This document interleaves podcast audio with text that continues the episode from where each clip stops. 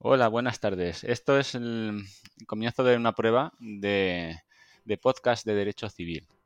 Vamos a hablar eh, en unos minutos, vamos a introducir unas figuras de resolución alternativa de litigios.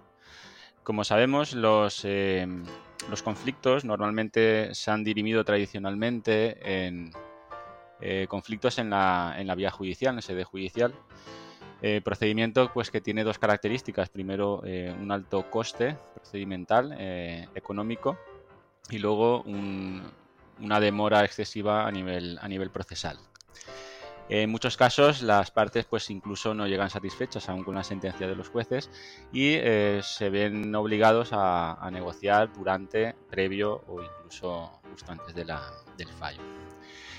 Em, la transacción, digamos que proviene de, ahí. Al final es una negociación entre las partes. Normalmente, si está en vía judicial, pues van acompañados de, abogados, pero no deja de ser un, acuerdo en el cual las partes pues eh, ceden sus posiciones, intentan llegar a una posición en las que los, en las que los dos pues consigan un acuerdo eh, que satisfaga al menos eh, en gran medida. ¿no? Siempre es un sacrificio, pero se llama sistema win-to-win, pues al final se supone que todos ganan, ¿eh? no todos pierden, sino que desde el lado positivo todos ganan.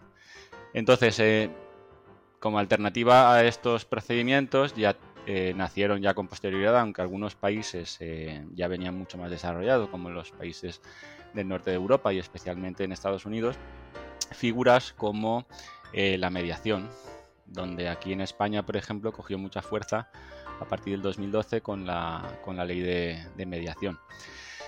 Eh, luego, por otra parte, y como alternativa, y ya muy fomentado desde los países anglosajones, también el arbitraje, una institución que, consta de, verdaderos árbitros eh, muy formados en derecho, estamos hablando de arbitraje en derecho, y eh, tiene como característica, de forma parecida al sistema judicial, se trata de un sistema heterocompositivo en el cual los, los jueces, o en este caso los árbitros, eh, son terceros, que son los que al final emiten un, emiten un fallo, en este caso un laudo, que eh, será ejecutivo y eh, además tiene, tiene eficacia erga omnes, así que es un, título tan válido como se puede decir como es la, como es la sentencia.